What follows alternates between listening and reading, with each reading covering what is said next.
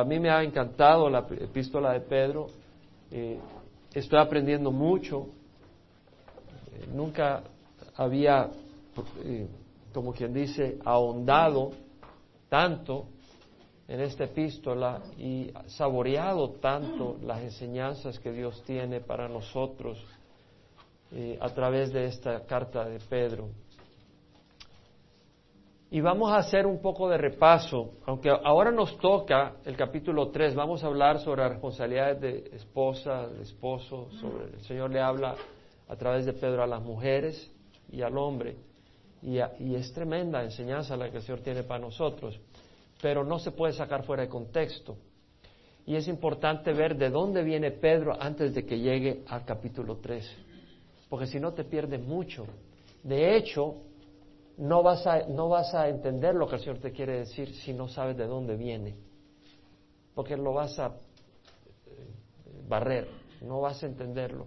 Pero si te das cuenta de dónde viene Pedro, de dónde viene el Señor cuando llega al capítulo 3, vas a tener otra percepción de lo que te está diciendo Pedro. Ahora, Pedro le escribe, Pedro apóstol de Jesucristo, en el primer capítulo, a los expatriados de la dispersión, o sea, aquellos que son extranjeros, que no son ciudadanos de este mundo, ¿no? En el Ponto, Galacia, Capadocia, Asia, Bitinia, elegidos según el previo conocimiento de Dios. Somos elegidos por Dios. Por la santificación del Espíritu, para ser rociados con la sangre de Jesús, para obediencia a Jesucristo. Es lo que dice Pedro. Le está hablando a ellos. ¿A quién? A este pueblo, a estos cristianos que somos extranjeros en el mundo. Y en el capítulo 1, versículo 9 dice, vosotros sois linaje escogido, real sacerdocio, nación santa, pueblo adquirido para posesión de Dios, a fin de que anunciéis las virtudes de aquel que os llamó de las tinieblas a su luz admirable, porque antes no eras pueblo, pero ahora sois el pueblo de Dios. No habías recibido misericordia, pero ahora habéis recibido misericordia. Entonces Pedro le está escribiendo a, a los cristianos, a los expatriados de la dispersión. ¿Verdad? Elegidos según el previo conocimiento de Dios. Y les dice, vosotros sois linaje escogido, es decir, un linaje, una tribu, un clan que tiene un Padre común y ese Padre común es Dios. Y somos elegidos, es decir, somos elegidos, el Espíritu Santo está trabajando en nosotros y va trabajando en nosotros hasta que nos lleva al punto donde recibimos a Cristo y somos adoptados como hijos de Dios.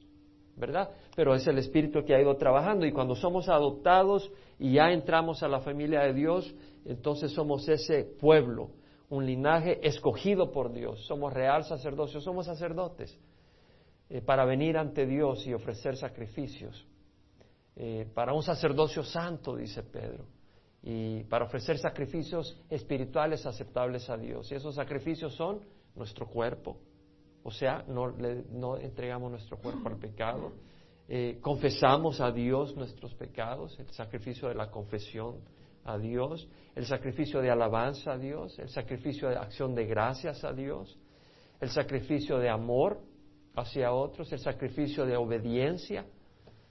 Entonces vemos eh, el sacrificio de honor a Dios, entonces vemos que a través de nuestra acción de gracias entonces, como un pueblo santo, como un sacerdocio, ofrecemos sacrificios, somos una nación santa, es decir, estamos como una nación bajo un... hay leyes espirituales.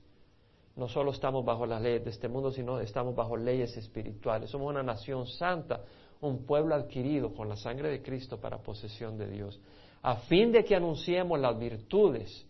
¿Qué son virtudes? Excelencias morales. O sea, excelencias en lo que hablamos, excelencia en nuestros sentimientos hacia otros, excelencias en nuestras acciones, para que anunciemos las virtudes, es decir, eh, las mostramos. Es una manera de anunciar.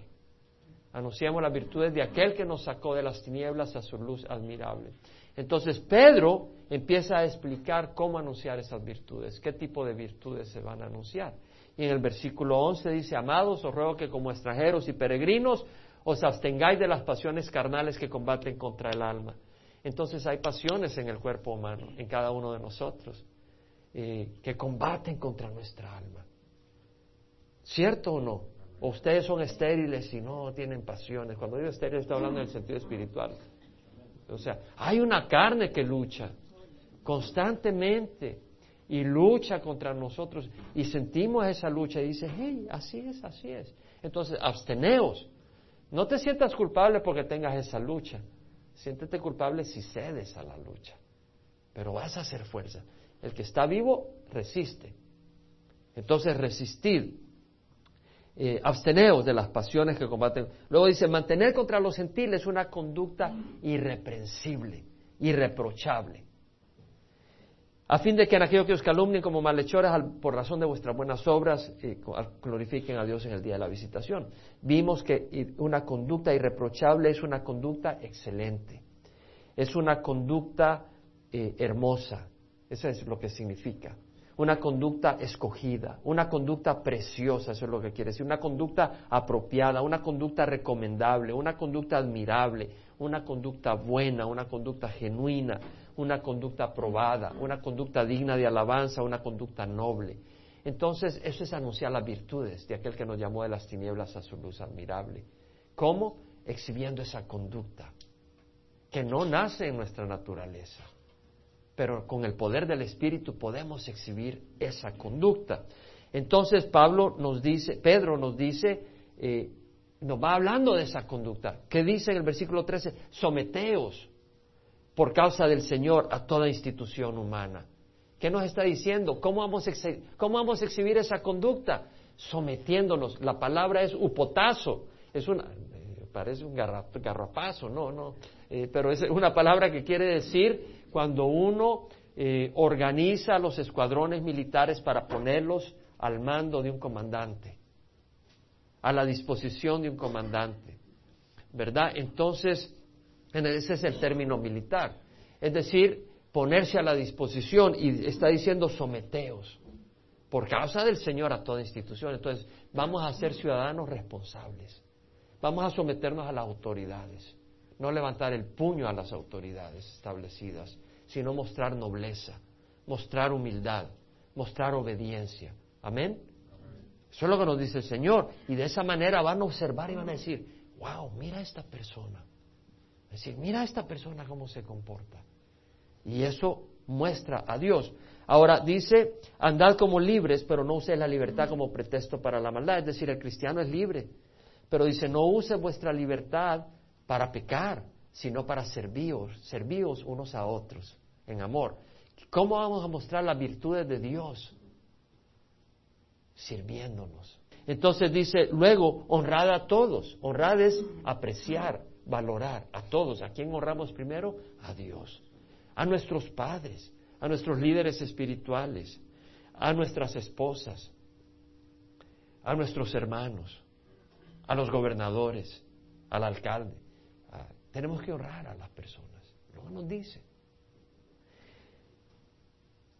Y luego, en el versículo 18 al 25 que estuvimos estudiando la semana pasada, dice siervos, y la palabra siervo acá es eh, oikete, que es, eh, es, un esclavo pero doméstico, es decir, es un siervo doméstico, es una persona que está sirviendo en el hogar en ese tiempo, eh, no tiene la libertad de una empleada doméstica en Latinoamérica, por decirlo así, ¿verdad? Pero, pero tenía más beneficios, o un, empleado doméstico, pero tenía más beneficios. Eh, no te, o sea, déjeme recopilar eso. Haciendo la comparación, porque hay personas que trabajan en Latinoamérica como empleados domésticos. Eh, un siervo doméstico tenía esclavitud, pero era como un empleado doméstico realmente. Solo que había esclavitud. No podía ser libre. Para ser libre tenía que comprar su libertad. ¿Entendemos? Eso es, eso es lo que no, no, no, es otro tipo de, siervo al que le está refiriéndose acá Pedro. Y dice, siervos están sujetos, de nuevo usa la misma palabra, o potazo, está someteos a vuestros amos con todo respeto, no solo a los que son buenos y afables, sino también a los que son insoportables. La palabra insoportable es severos, ásperos, ¿verdad? Entonces, estudiamos esto el domingo pasado Ahora, hubieron algunos versículos que me impactaron a mí personalmente esta semana, porque queriendo repasar un poco para preparar para el capítulo 3, se me clavaron en el corazón los versículos 20 al 23 y no quiero correr de estos versículos. Pedro dice, ¿qué mérito hay si cuando pecáis sois tratados con severidad lo soportáis con paciencia? Pero si cuando hacéis lo bueno sufrís y lo soportáis con paciencia, esto haya gracia con Dios. Pero eso es contra la naturaleza humana. Porque la naturaleza humana es que si yo hago el mal, pues yo acepto el castigo. Hay algunos que no aceptan el castigo cuando hacen el mal, pero cuando yo hago el mal, acepto el castigo. Bueno, ni modo, pues yo me agarraron y yo hice el mal. Pero cuando tú haces el bien y te tratan mal, tú dices, bueno, ¿y por qué? ¿Qué he hecho yo? Eso es injusto. Esa es la naturaleza humana. Pero ¿qué dice Pedro? Sopórtalo con paciencia para que muestres la virtud de aquel que os sacó de las tinieblas a su luz admirable. Eso es lo que dice. Entonces dice, si cuando hacéis lo bueno sufrís por ello y lo soportáis con paciencia, esto hace gracia con Dios. Si cuando hacéis lo bueno sufrís por ello. Porque cuando lo hacéis, cuando hacéis cuando pecáis y sois tratados con severidad, lo soportáis con paciencia, ¿dónde está el mérito? Pero si cuando hacéis lo bueno, sufrís por ello y lo soportáis con paciencia, eso haya gracia con Dios. Porque ahora, mira lo que dice, porque para este propósito habéis sido llamados. Pues también Cristo sufrió por vosotros, dejándoos ejemplo para que sigáis sus pisadas. Aquí no está hablando de palabras, está hablando de ejemplo de caminar en el camino que nos enseñó Jesucristo. ¿Y cuál fue el camino? De soportar con paciencia cuando sufrió injustamente. Ese fue el camino que caminó Jesucristo. Y dice, para este propósito, acá dice, para este propósito habéis sido llamados. Todos nosotros los cristianos. ¿Cuál es el propósito para el que hemos sido llamados? para sufrir injustamente y soportarlo con paciencia. No le gusta la carne eso. Pero ese es el propósito. Para este propósito habéis sido llamados, porque si cuando, cuando tú pecáis sos, sos eh, castigado severamente, ¿qué mérito hay? Pero cuando haces lo bueno y sufrís por ello y lo soportás con paciencia, esto haya gracia ante Dios. Porque para este propósito habéis sido llamados. Pues Cristo nos dio su ejemplo para que sigamos sus pisadas, el cual no cometió pecado ni se le halló engaño en su boca. Ahora mira lo que dice. Y cuando le ultrajaban, no respondía ultrajando. Y cuando padecía, no amenazaba, sino que se encomendaba a aquel que juzga con justicia. Quien dice, wow, porque no somos así. No es nuestra naturaleza. No es nuestra naturaleza. Pero aquí estamos hablando de vivir como cristianos. Y, vivir como cristianos es más que saber algunos versículos en la, en la mente y declararlos con la lengua. Muy importante para lo que vamos a estudiar en el capítulo 3. ¿Te das cuenta por qué es importante entender esto? Pero cuando vayamos al capítulo 3, donde vemos la situación entre esposo y esposa, porque Pedro dice a sí mismo. Ese a sí mismo no tiene significado si no sabes de qué ha estado hablando Pedro antes. ¿Sí nos damos cuenta? ¿Sí nos damos cuenta? Entonces, mira lo que dice. Ah, cuando le ultrajaban, bueno, para, yo creo que esto tiene ya una gran cantidad y lo voy a repetir porque he estado un poco lento para arrancar el día de hoy, pero bueno, no importa. Dios permite la lentitud para lograr su propósito también.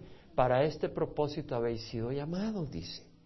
A mí no me preocupa haber repetido algunas cosas que repetí hoy, que repetí el domingo pasado y el antepasado. ¿Sabes por qué? Se lo compartí a Nelson. ¿Sabes qué? Se trata de una vida transformada, no de un conocimiento intelectual. Y a veces hay que recordar las cosas vez tras vez tras vez. Y acá nos dice, para este propósito habéis sido llamados. Soportad con paciencia, hacer lo bueno, sufrir por ello, porque te va a tocar sufrir por ello, y soportarlo con paciencia. Esto haya gracia ante Dios. Para este propósito habéis sido llamados. Porque Cristo sufrió por vosotros, dejándoos ejemplo para que sigáis sus pisadas. Él sufrió por nosotros. Entonces, en la relación de cónyuges, tienes que sufrir por tu cónyuge si es necesario. Porque Cristo sufrió por ti antes de que tú vinieras a Cristo. Entonces tú puedes sufrir por tu cónyuge antes que tu cónyuge venga a Cristo. Porque estás siguiendo los pasos de Jesucristo. Y luego dice, y cuando le injuriaban, no respondía injuriando. Cuando le ultrajaban, no respondía ultrajando. ¿Verdad que es muy distinto a nosotros? Porque si te dicen malas palabras, híjole, no es tan fácil aguantarse. Pero acá dice, cuando le ultrajaban, no respondía ultrajando. Y cuando padecía, no amenazaba. Muy fácil amenazar, ¿no? Dice, cuando padecía, no amenazaba, sino que se encomendaba a aquel que juzga con justicia. Entonces, esto es lo que estudiamos la semana pasada, pero hoy enfatizamos un poco más y yo le pido al Señor que les ayude a ustedes y a mí a retener esto. Ahora vamos al capítulo 3. Ahora podemos ver el asimismo. Amén. ¿Quién dice amén? Ahora vemos el asimismo. Asimismo vosotras mujeres. Estad sujetas, aquí viene la misma palabra upotazo. Y estad sujetas es, es, un término, es lo que se llama participio, gerundio, etcétera. Es un verbo que quiere decir estando sujetas continuamente. Como alguien que arregla los escuadrones y los pone a la autoridad del comandante, tú pon tu corazón a la autoridad de tu marido. Eso es lo que dice. Vosotras mujeres estás sujetas a vuestros maridos. ¿A cuáles? A los maridos que son agradables, que son buenos, que son dulces, que son comprensivos. No es lo que nos va a decir Pedro. Ahora, mi miedo es que acá yo quiero cubrir la responsabilidad de los hermanos, los esposos. Mi miedo es que no, no logramos cubrir suficiente los esposos y aquí algunos esposos salgan con la idea, ya ves mujer, y ya, le hagan la vida china a sus esposas esta semana. Porque hay una naturaleza humana en nosotros que Dios nos guarde. Por eso no quise empezar esto el domingo pasado. Tenemos que tomar esto con sabiduría. Está sujeta a vuestros maridos está sometida a vuestros maridos. ¿A cuáles? De modo que si alguno de ellos son desobedientes a la palabra, puedan ser ganados sin palabra alguna por la conducta de sus mujeres. A los desobedientes. ¿A qué palabra? A la de Dios.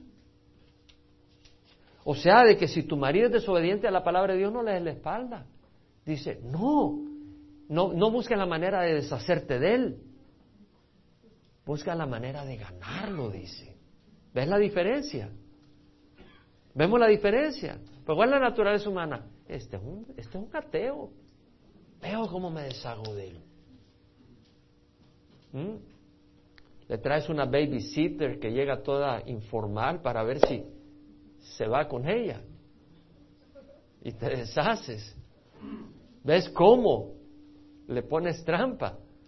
No, no dice eso. Mira cómo ganarlo.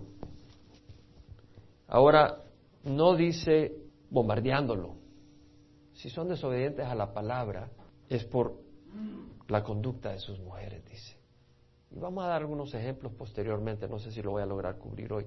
Pero yo quiero mencionar algo, por eso el Señor dice que uno no se case con no creyentes, porque el creyente con el no creyente es muy difícil. Ahora, a veces tenemos que la pareja, las parejas son no creyentes y luego uno viene al Señor. Y cuando uno viene al Señor es muy difícil, pero es mucho mejor a no, ir, no venir al Señor. Pero si tú ya conoces al Señor, no te cases con un no creyente. La vida va a ser muy difícil si tú te casas con un no creyente. Ahora, cuando, cuando tú no, si los dos no eran no creyentes, gloria a Dios, porque ahora tienes esperanza. Y trata de ganar a tu cónyuge. Pero el Señor habla de eso. Vea primera, vea segunda de Corintios capítulo 6, versículo 14. ¿Ya estamos, hermanos? Dice, no estéis unidos en yugo desigual. Es un yugo desigual. Es como eh, un buey con su yunta y con un chivito. ¿Sí me entiendes?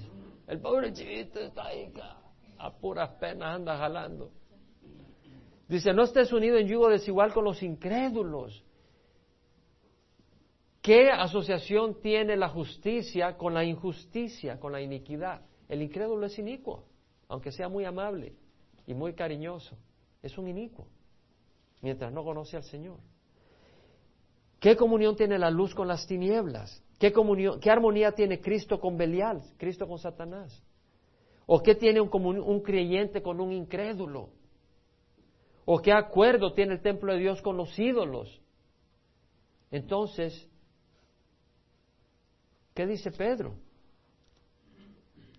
Tú eres un templo de Dios y tal vez tu marido es un idólatra, porque dice desobedientes a la palabra. Tal vez tú eres luz y tu marido es oscuridad. Tal vez tú eres justa y tu marido es injusto. No es amable contigo.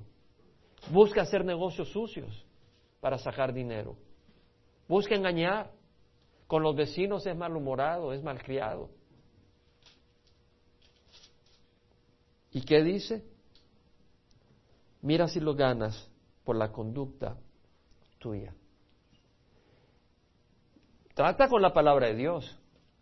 Pero si tú te vas a 1 Corintios 2, lee sobre el hombre natural. ¿Y qué dice 1 Corintios capítulo 2, versículo 14? El hombre natural no acepta las cosas del Espíritu de Dios, porque para él son necedad, y no las puede entender porque se disciernen espiritualmente. Entonces tu mujer estás hablándole a tu marido, recibe a Cristo, mira aquí y allá, y él no entiende, es chino para él.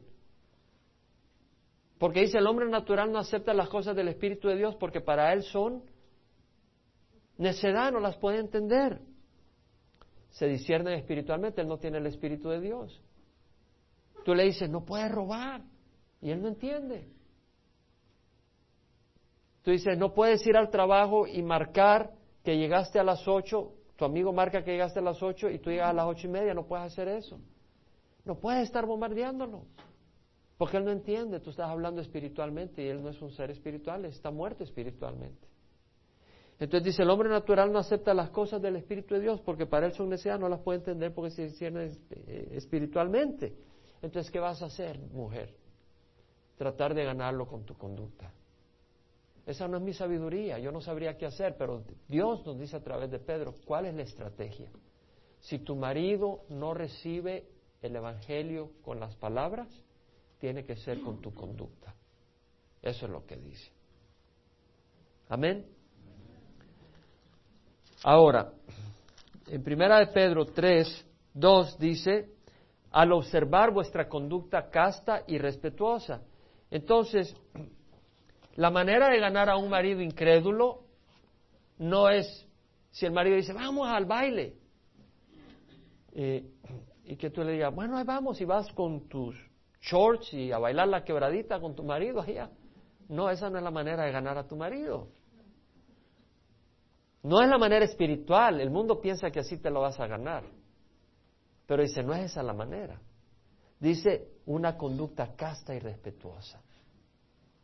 Una conducta casta es con pureza, con modestia, libre de carnalidad, libre de inmoralidad. Si tu marido dice, vamos, échate una cerveza, y tú dices, me la voy a echar para ganarme a mi marido. Tal vez así va a la iglesia. Dice, no. Te lo vas a ganar con una conducta casta y respetuosa. Es que muchas mujeres se han metido en problemas porque han seguido la manera del mundo para ganarse a sus maridos y han terminado en el mundo. Dice, no, no uses las maneras del mundo. Usa la sabiduría de Dios para ganarte tu marido. una manera casta y respetuosa. Hermanos, hermanas, hay que respetar a sus maridos. No es aquello de que digas, ah, este, fila, este alfilercito apenas trabaja, si es una cosa que un viento se lo lleva. No hables así de tu marido. El pobre hombre tiene que salir a ganar dinero y tú te refieres a él como que si es un, un piojo. Y luego esperas que vea, que luego, luego quieres tener un león en la casa y lo tratas como un piojo. Este, pero qué, no sabe ni hacer negocio, ahí se lo traba cualquiera, es un tonto. Eso no es respetar a tu marido. Eso no es respetar a tu marido. Y hay muchas mujeres que hacen eso. Que cuando hablan de su marido, lo degradan. Y lo hacen enfrente y detrás de él. Mujer, no hagas eso. Habla con respeto de tu marido. Y hazle sentir de que bueno, tal vez es un alfiler, no tiene muchos músculos, pero es mi torzán. Dile alguna cosa así. Dile algo así para animarlo. Tal vez se pone a hacer pesas. Pero tal vez lo ves haciendo pesas y dice, no, este ya, hoy hace pesas, ya mañana ya no hace pesas. Eso no es un ánimo. Eh, eso, o sea, si en el mundo se lo golpean a uno, dale ánimo a tu marido, respétalo, aprécialo. Al fin y al cabo es el único que tienes. Espero que no tengas dos maridos. Y luego dice que vuestro adorno no sea externo, peinados ostentosos, joyas de oro, vestidos lujosos. La verdad que este versículo ha sido usado por personas para decir la mujer no puede usar joyas. ¿Quién ha oído que dicen que la mujer no se... Levanta la mano. Mira los anillos de oro que tienen las hermanas. Levantaron la otra, ¿verdad? Que vuestro ahorro, que vuestro ahorro, vuestro adorno, ya estoy, ya no puedo ni hablar. Que vuestro adorno no sea externo, peinados ostentosos, ollas de oro, vestidos. Hay otros, allá en Salvador yo comparto que una vez le habían dicho a una amiga que no era cristiana, no sé ahora, que el pelo no lo podía cortar o lo tenía que andar no sé cómo. ¿Quién ha oído de eso? ¿Quién ha oído de eso? Levanta la mano. Alto, para ver. Ah, han oído que el pelo que aquí queda. ¿Saben cuál es el problema? Yo me puse a escarbar este versículo para ver qué les traía a ustedes de información. ¿Saben lo que dice? La traducción no es la traducción buena, no está bueno. La mía está así de mala también. Vamos a dar la buena traducción. Aquí viene la buena traducción en el griego. Que vuestro adorno no sea externo, pelo con trenzas. Eso es lo que quiere decir. La palabra griega es trix, que es pelo, y emploquei, emploquei, que quiere decir trenzado. Ahora, muchas de las personas, como no saben qué eso quiere decir en el griego, se ponen trenzas pero dicen que no puedes andar anillo de oro. Ya vamos a ver. Y luego la palabra joyas de oro, la palabra es de joyas, es algo que te pones, un adorno, algo que se ha puesto, peritesis. Y luego ese es algo que se pone, un adorno. Y luego oro es crución. Está bien, claro, joyas de oro. Pero luego la siguiente o vestidos lujosos, no dice vestidos lujosos el griego. El griego dice la puesta de ropa. Entonces las personas que dicen que no se puede usar anillo tampoco pueden usar ropa. Tienen que salir desnudas a la calle. Porque aquí dice, literalmente eso es lo que dice. Literalmente, literalmente, dice pelo con trenza.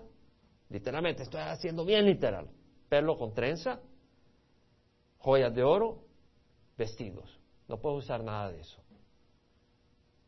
No está diciendo Pedro que no puedo usar vestidos. Entonces, ¿qué está diciendo Pedro? Que ese no sea tu característica. La ropa, las joyas, el pelo, que eso no sea lo que te distingue. ¿Entendemos? Que lo que te distinga sea el yo interno. Ahora lo entendemos. Entonces ustedes le pueden explicar a aquellos que dicen que no puedo usar joyas de oro, qué es lo que está diciendo Pedro. Porque cuando te digan, no puedo usar joyas de oro, hermano, porque la Biblia dice, entonces quítate la ropa, dile.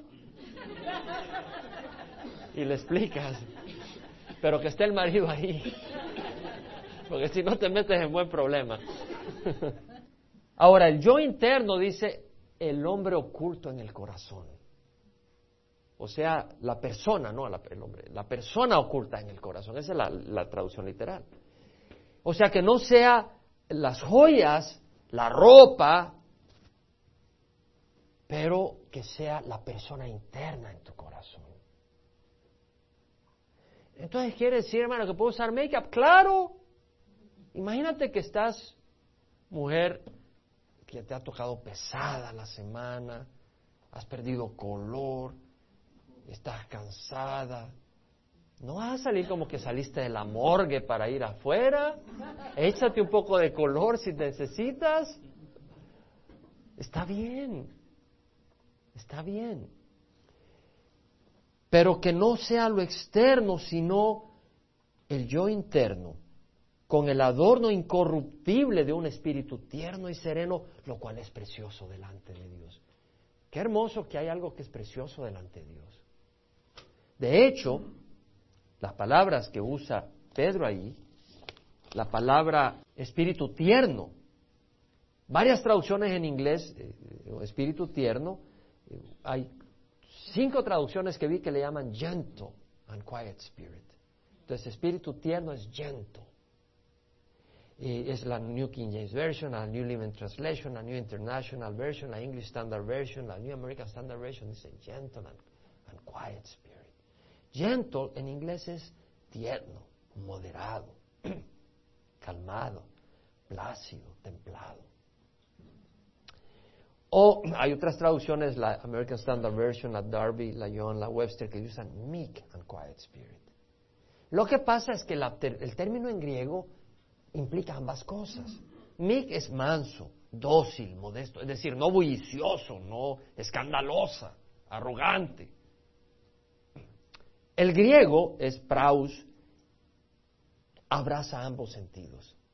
Por eso es tan difícil en el inglés poner una palabra, porque el griego hace referencia realmente a, gentle y hace referencia a meek. De manera que el griego quiere decir una disposición suave, de espíritu gentil, tierno, manso. Y eso es precioso delante de Dios. ¿Mm? Ahora dice un espíritu tierno y sereno. Ahora un tierno sereno, un espíritu sereno, la palabra en griego quiere decir un espíritu callado, tranquilo, calmado, pacífico, una tranquilidad que nace de adentro, que no perturba. ¿Han oído ustedes a mujeres que son perturbadoras? Que llegan ahí, que todo el mundo sabe que llegó porque pegan gritos y hablan y, y se hacen notar. ¿Sí? Y dice Pedro, y también Pablo, y también Cristo sobre todo, no tengas esa actitud.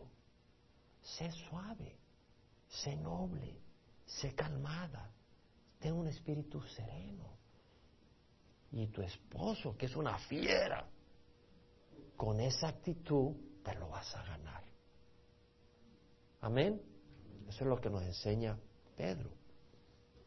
Y cuando dice precioso, las traducciones que he leído son gran valor, muy precioso, gran precio. La, American Standard King James, John Darby Western dice great price, gran precio, gran tesoro.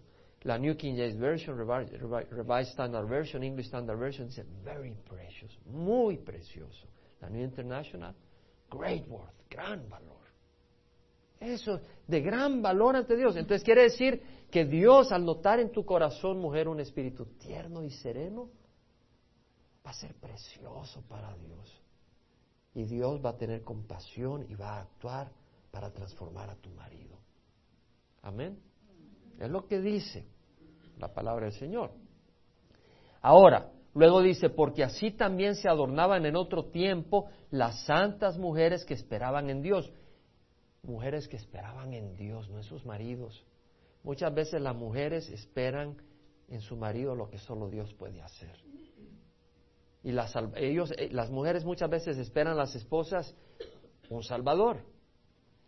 Y se les olvida que el Salvador es Jesucristo, no tu esposo. Y, esperan que el esposo satisfaga todas sus necesidades.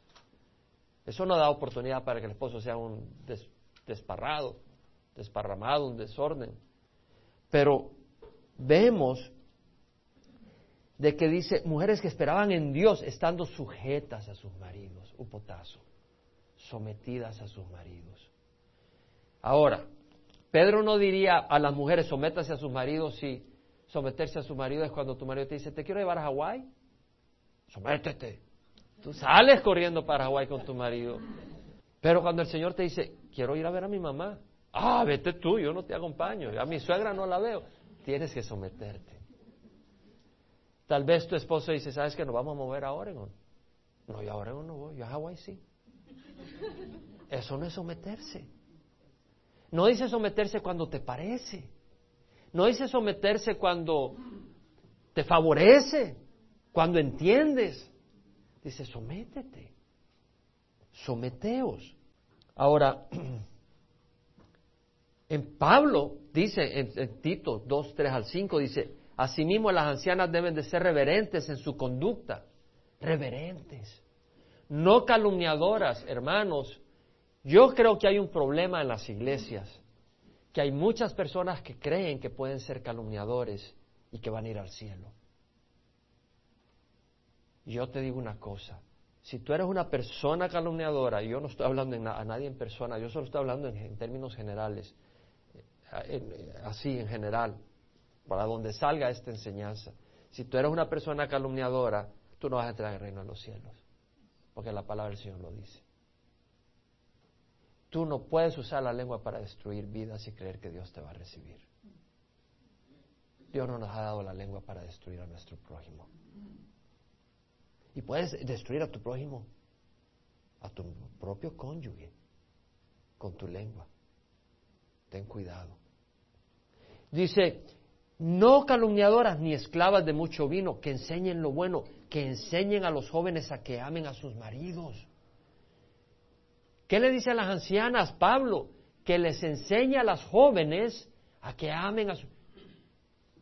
¿Hay que enseñarle a las mujeres que amen a sus maridos? Sí.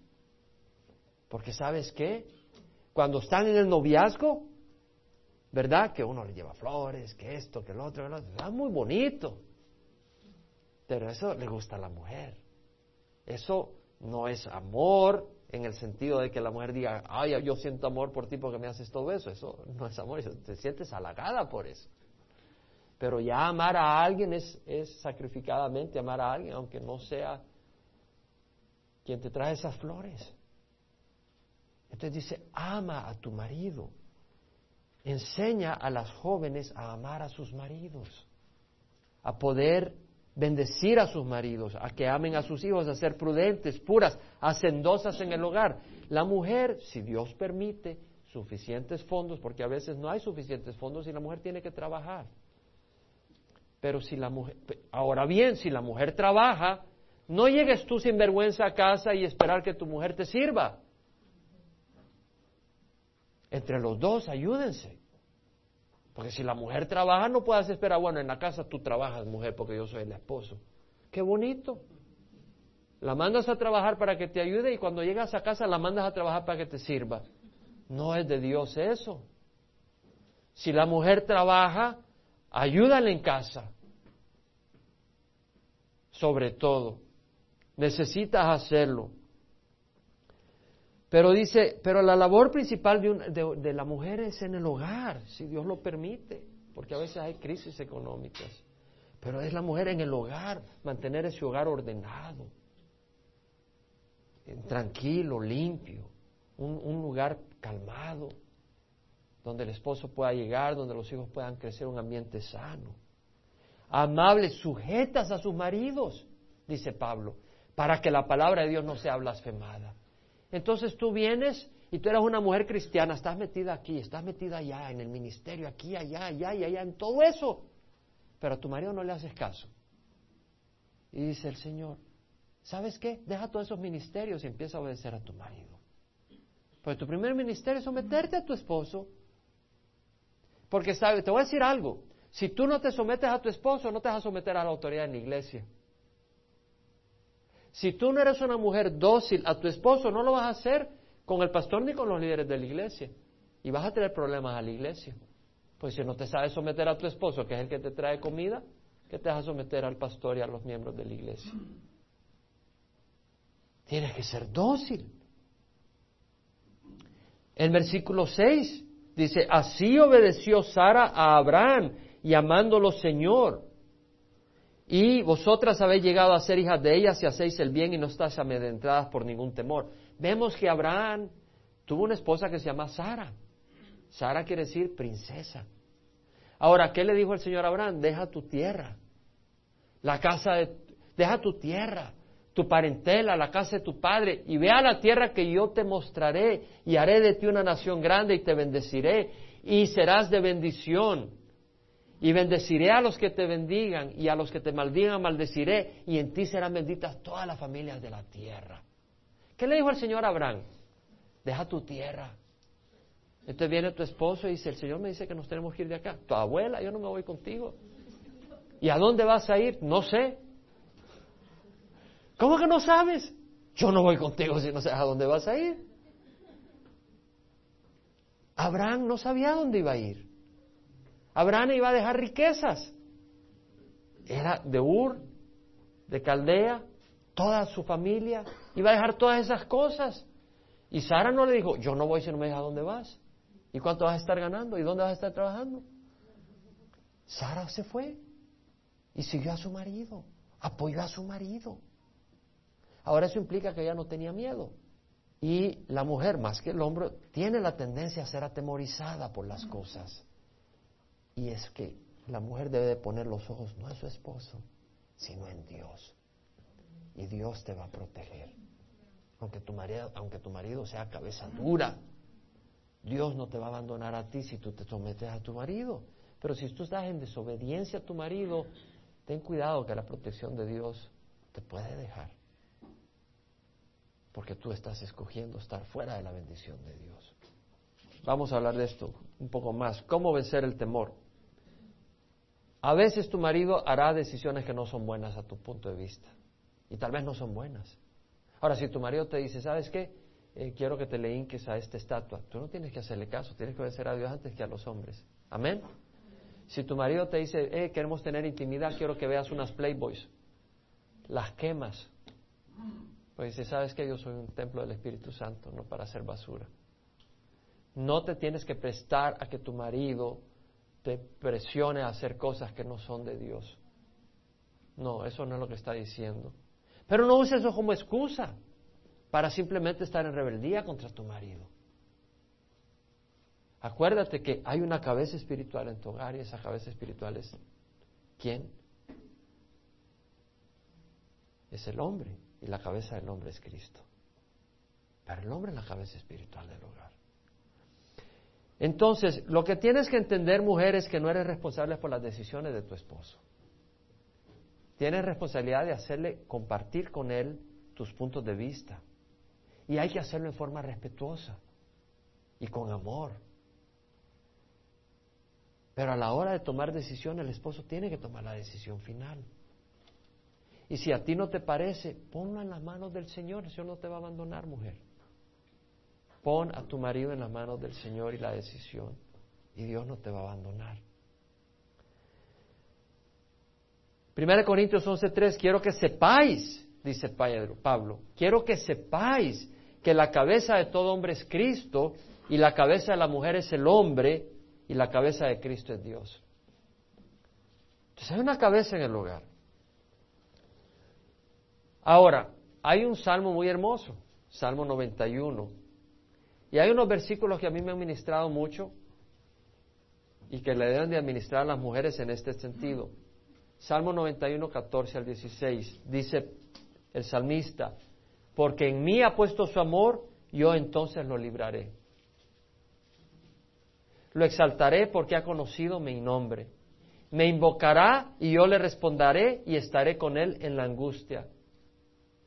Le honraré y le rescataré.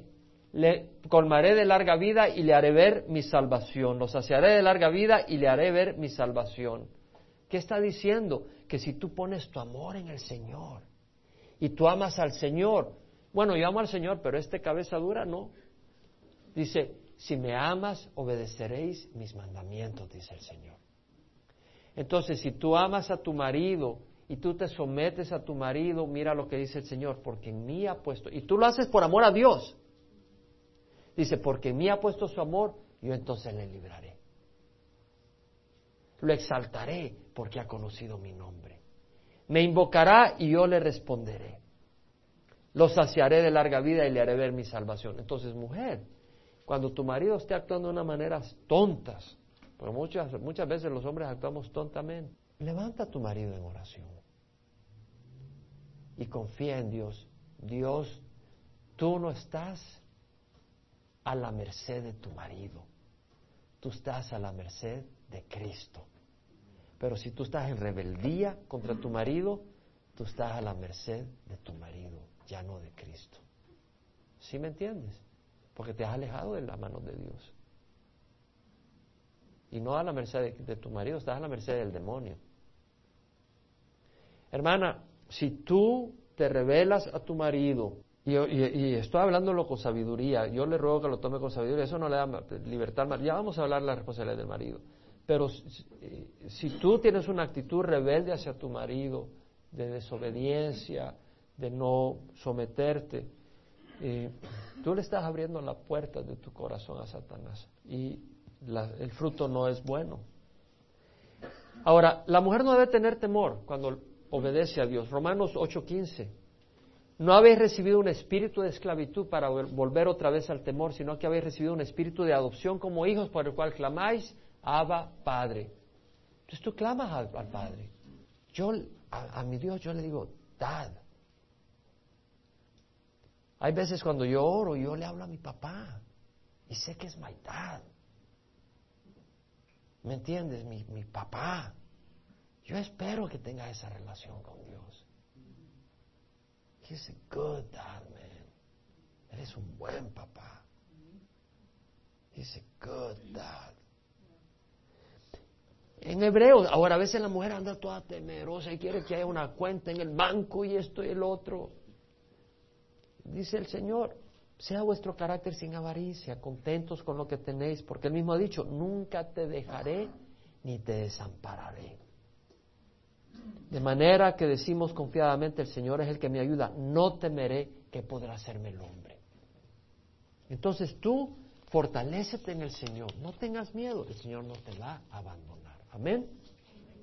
Ahora, primero Pedro viene parte del marido y dice, y vosotros maridos, Igualmente convivid de manera comprensiva con vuestras mujeres, como con un vaso más frágil, puesto que es mujer, dándole honor como a coheredera de la gracia de la vida, para que vuestras oraciones no sean estorbadas. Dice igualmente. No de que la mujer, no que el hombre se someta a la mujer. Yo he oído aún dentro de las Calvaries algunos que dicen que el hombre se somete a la mujer, la mujer al hombre. Yo no veo eso. Discúlpeme si usted está en desacuerdo, pero yo no lo veo así. Yo veo que la mujer debe someterse al marido. Yo creo que no hay dos cabezas en el hogar. Yo creo que hay una cabeza y queda establecido claramente. Pero eso no quiere decir que el marido va a abusar de la esposa. Es decir, en la Trinidad hay una cabeza que es el Padre. Y vamos a hablar más de estas cosas.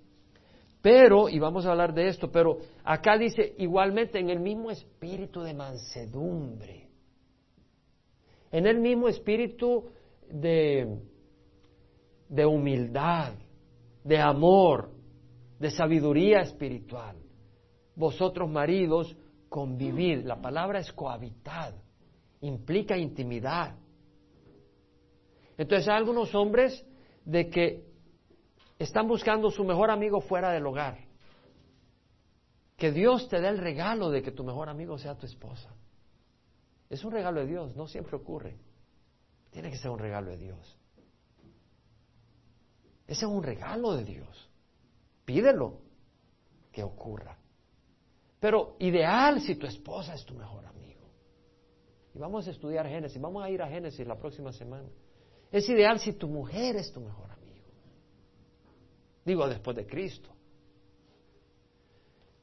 Hay unas personas que andan buscando, después de, en vez de estar buscando el, hogar, andan buscando amigos afuera. Y dice, convivir no con los amigos jugando fútbol. No quiere decir que puedan jugar fútbol, hermanos. Pueden jugar fútbol. Pero con quien has de convivir es con tu mujer. Hacer tiempo para tu mujer. Hay que hacer tiempo para la esposa. Ahora, yo creo que Dios ha puesto en el corazón de cada uno de nosotros ese deseo de tener tiempo con nuestra esposa. Ahora Satanás puede haberlo distorsionado. Pero volvamos a ese espíritu de buscar tiempo con nuestras esposas. Ahora, buscar tiempo con las esposas no quiere decir que el esposo te va a dar ocho horas diarias. ¿Me explico? Porque la mujer puede ser obsesiva y la mujer puede ser demandante de buscar que el hombre viva para ella, pero el hombre ha de vivir para Cristo. Y hay que entender eso claramente. Y vamos a estudiar sobre eso. El hombre ha de vivir para Cristo. Y cuando tú vives para Cristo vas a buscar servir a tu mujer. Pero si tú vives para tu mujer no estás viviendo para Cristo. ¿Entendemos? Muy importante. Hay que vivir para Cristo. Ahora, eh, dice, convivir, buscar tomar tiempo. Esposos, ahora si tu mujer no lo acepta, porque hay mujeres que no tienen nada que ver con las cosas de Dios muchas veces, pero si Dios te da la oportunidad, abre la Biblia con tu esposa. Ora con tu esposa. Qué bendición poder orar con tu esposa si Dios te da esa oportunidad. Pues no todo hombre tiene esa oportunidad. Poder orar con tu esposa y tener unidad espiritual con tu esposa. Y poder orar juntos. Si tú tienes esa oportunidad, no la desprecies, es un regalo de Dios. Toma ese tiempo. Pero no use la oración para bombardear a tu esposa. Dios mío, mira, ayúdale a esta que a veces quien quiere. Esa no es la manera de orar. Ve, mira cuáles son las situaciones donde tu esposa necesita ayuda y que ella sabe que necesita ayuda. Y entonces ven y cuando ores con ella, ora por esas áreas. Ella lo va a apreciar. Y tu esposa ora por tu marido y ora por esas áreas. ¿Dónde está? No, digas, este es un perezoso, Dios mío, ten misericordia de mí. Esa no es la oración que debes de hacer con tu marido. Amén. Y sabes que es cierto, ¿no? Porque a veces, a veces en las oraciones le digo a Pedro para que entienda a Juan, le digo a Dios para que entienda a mi esposo. O le digo a Dios para que me entienda a mi esposa, a ver si entiende. No, esa no es la manera de convivir. Y luego cuando hay discusiones, cuando hay desacuerdos, hay que buscar a conversar, no tirarse los platos. Los problemas no se resuelven con gritos. Es necesario sentarse a conversar en el Espíritu de Dios, a buscar. Convivir de manera comprensiva con vuestras mujeres. La palabra comprensiva es con entendimiento, gnosis, conocimiento. Los hombres, bueno, los que estamos sanos, gracias a Dios, nos atraen las mujeres. Lo digo en buen sentido. Porque ahora hay hombres que se atraen a otros hombres, ¿no? Pero es sano que un hombre se sienta atraído por la mujer. Ahora, cuando uno es de novio, ¿verdad? oye, mira qué suavecito habla, mira qué débil es, mira qué frágil. Y uno está ahí que, ah, la flor. Y cuando te casas, eres una perezosa, ayúdame, amo, hagas. Y la trata como que si es un caballo. Y no es así. Te enamoraste de ella porque no es igual que tú. Porque si no eres un homosexual. ¿No? Porque si buscas uno igual a tú, eres un homosexual. Te enamoraste porque es distinta. Hay un contraste femenino. El perfume. Pero cuando se casa se te olvida y la empiezas a tratar como tu colega. Y a tratarla aquí y allá. Y a demandar aquí y allá, dices, es un vaso frágil. No espiritualmente, no moralmente, pero sus sentimientos, su, su, fisiología, su, su cuerpo. Y tienes que tratarla como mujer, no como hombre. ¿No es lo que nos dice la palabra? Dándole honor a la esposa, honor, aprecio. Ahora, este es un tema sensible, amén. ¿Quién puede decir este es un tema sensible? Sensible, porque todos de alguna manera o de otra nos ha pasado el tren. Y de alguna manera u otra le hemos, le hemos pasado el tren a otros en esto, amén. Entonces, esto es, hermanos, tenemos a Cristo. Esta es una enseñanza para nosotros.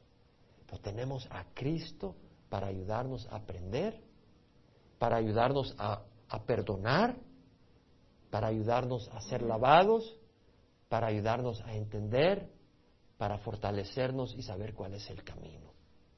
Amén. La próxima semana voy a dar algunos ejemplos, porque el ser esposo y ser cabeza no quiere decir ser un capataz ingrato. Amén. Porque le voy a decir algo, el machismo que hay en Latinoamérica es terrible, hermanos. El machismo que hay en Latinoamérica es horrible. Es horrible. Es horrible. Es increíble el machismo que hay en Latinoamérica. Y se trata a la esposa como que es un pedazo de papel, como que es un pedazo de trapo. Y no debe ser así. Por el otro lado, en Estados Unidos, es la mujer la que manda el hogar. Y se está metiendo en la iglesia. De manera que ahora que dicen, no, no es que se someta a la mujer al marido, sino que nos sometemos unos a otros. Y, y no es así. Hay un orden. Pero la próxima semana vamos a hablar de algunos ejemplos. Vamos a hablar sobre Génesis, el primer hombre y la primera mujer y lo que Dios tenía en mente. Y vamos a hablar un poco sobre Efesios, que habla de la responsabilidad del esposo y de la esposa. Y vamos a hablar sobre divorcio. Y vamos a hablar sobre un esposo no creyente o una esposa no creyente. ¿Y qué dice Dios sobre estas cosas? Entonces, ¿estamos listos para venir otro domingo? Vamos a pararnos y pedir la gracia de Dios. Con los ojos cerrados. ¿Te ha hablado el Señor hoy en algo? Levanta la mano si te ha hablado en alguna área el Señor. Te ha hablado el Señor. Ahí donde estás. Si el Señor te ha hablado, habla con el Señor. Dile al Señor lo que tú me has dicho, Señor. ¿Cómo le vas a responder al Señor? O pídele ayuda. Y si tú has fallado en alguna área, pídele perdón. ¿Sabes qué? El Señor vino para que tengamos vida abundante, no vino a aplastarnos. Aquí no estás tú acá para que, para que, tú no has venido, ni, ni, Dios tiene la intención de traerte acá para destruirte. Dios quiere que nuestros hogares sean sanos. Dios quiere que nuestras relaciones sean preciosas con nuestros cónyuges. Oh, Satanás está trabajando doble tiempo, porque esta es una guerra espiritual. Hay una batalla. Tu vida es más allá que un hogar. Tu vida va más allá que un hogar. Tú eres una amenaza para Satanás, mujer. Tú eres una amenaza para Satanás, hombre, porque un hombre, una mujer en las manos de Dios es más que un hogar. Tienes el potencial de ser un instrumento de Dios para derribar murallas, para sacar personas del infierno, para llevarlas al reino de Dios, para transformar vidas, romper cadenas en el poder de Dios. Y Satanás va a pelear y va a pelear en tu hogar. Pero si está peleando en tu hogar no quiere decir que estás derrotado. De hecho, Satanás va a pelear en el hogar de aquellos que están entregados a Cristo. Ideal es que la pareja, ambos, sean comprometidos con Cristo. Pero si tu pareja no está comprometida con Cristo, tú sigue adelante, tú sigue adelante. Pero examina tu corazón, examina tu corazón a raíz de lo que hemos leído hoy y habla con el Señor. Si es pedirle perdón, pídele perdón. Si es pedirle fortaleza, pídele fortaleza. Pero ahí donde estás, ora y habla con el Señor. Pero no ignores la voz del Señor. No desprecies la voz del Señor. Y ten cuidado los consejos que das. Porque hay personas que vienen a pedir consejo. Ten cuidado cómo aconsejas. Que seas instrumento de Dios y no de Satanás. Porque hay muchos lugares donde los consejos que se dan vienen del infierno. Y vienen a destruir en vez de edificar. Padre, yo te ruego que bendigas cada hogar de nuestra congregación. Cada hombre, cada mujer de nuestra congregación, cada esposo, cada esposa. Danos sabiduría, danos humildad, danos amor, danos gracia. Perdona, Señor, todas las cosas que hemos hecho mal. ¿Quién dice, Señor, perdona todo lo que he hecho mal? Levanta la mano. Eh, amén, yo ya levanté la mía también. Levanta la tuya. Perdónanos, Señor. Yo quiero caminar bien. ¿Quién dice yo quiero caminar bien? Levanta la mano. Ahí, con la mano, levanta la mano. Señor, yo quiero caminar bien. Ayúdame. En nombre de Jesús. Amén. Padre, yo te doy gracias. Mira, Señor, nuestros corazones están al descubierto en tu presencia, para que tú nos fortalezcas y que esta semana podamos ser instrumentos tuyos, de tu luz y de tu amor, para que anunciemos las virtudes de aquel que nos sacó de las tinieblas a su luz admirable, que podamos mostrar ese carácter, esa calidad. Señor, ayúdanos en nombre de Jesús. Amén.